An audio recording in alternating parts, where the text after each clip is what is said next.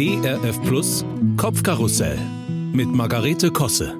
Fast hätten sie mich heute gekriegt. Um ein Haar. Boah, das war knapp. Ich war wirklich kurz davor, drauf reinzufallen und ihnen nachzugeben. Wem?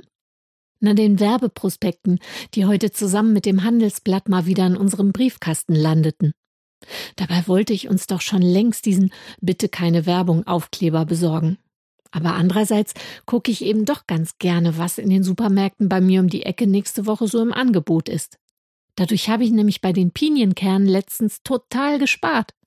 Die Kunst besteht nur darin, gezielt die in Frage kommenden Prospekte kurz und bündig durchzurattern, sich das Wichtige zu notieren und dann zügig weg damit. Mein Mann beginnt immer sofort mit Punkt 3, zügig weg damit. Zum Glück konnte ich den Aldi-Prospekt noch aus dem Altpapier rauswühlen. Meine Güte, gerade Pinienkerne, die er so sehr mag, für 1,59 statt 2,79. Hallo? Auf Knien danken sollte er mir ob meiner fürsorglichen Essensvorsorge. Andererseits vertut er damit auch nicht die Zeit, so wie ich, die ich dann ordnungshalber gleich auch noch alles nachlese. Zum Beispiel, wann die Bergischen Wanderwochen sind, wer die Sieger der Tischtennis-Minimeisterschaften waren und dass Ende Oktober der Sülztalplatz neu begrünt werden soll. Hashtag unnützes Wissen.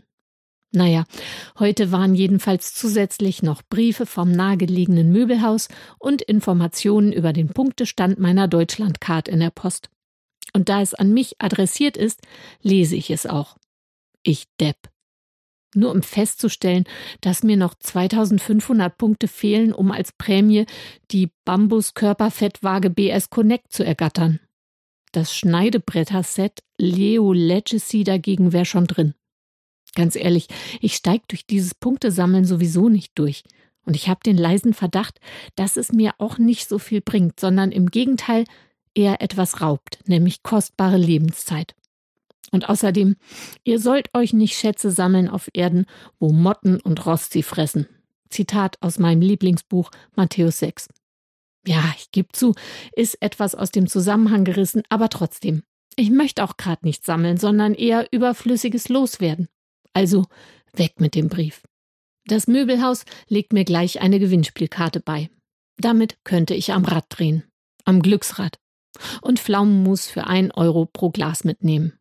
Fakt ist, nur dafür fährt man ja nicht dahin. Nee, man kauft irgendwas, weil man ja dann eh schon mal da ist. Nicht mit mir. Ich durchschaue eure miesen Locktricks. Vor fünf Jahren war dort im Sommer auf dem Parkplatz allerdings eine Bühne aufgebaut. Sie nannte sich der singende Biergarten. Nachbarn erzählten mir davon. Da bin ich hingefahren, habe über den Wolken von Reinhard May ins Mikrofon getrellert und dafür als Preis ein Fässchen Kölsch bekommen. Dann bin ich wieder gefahren. Zu Hause haben wir das Fass dann später zusammen mit den Nachbarn angezapft und es wurde noch ein schöner gemeinsamer Gartenabend. Also, lasst mich in Frieden mit euren Gewinnspielen, Treuepunkten oder Glücksrädern. Aber wenn wieder gesungen wird, sagt mir Bescheid.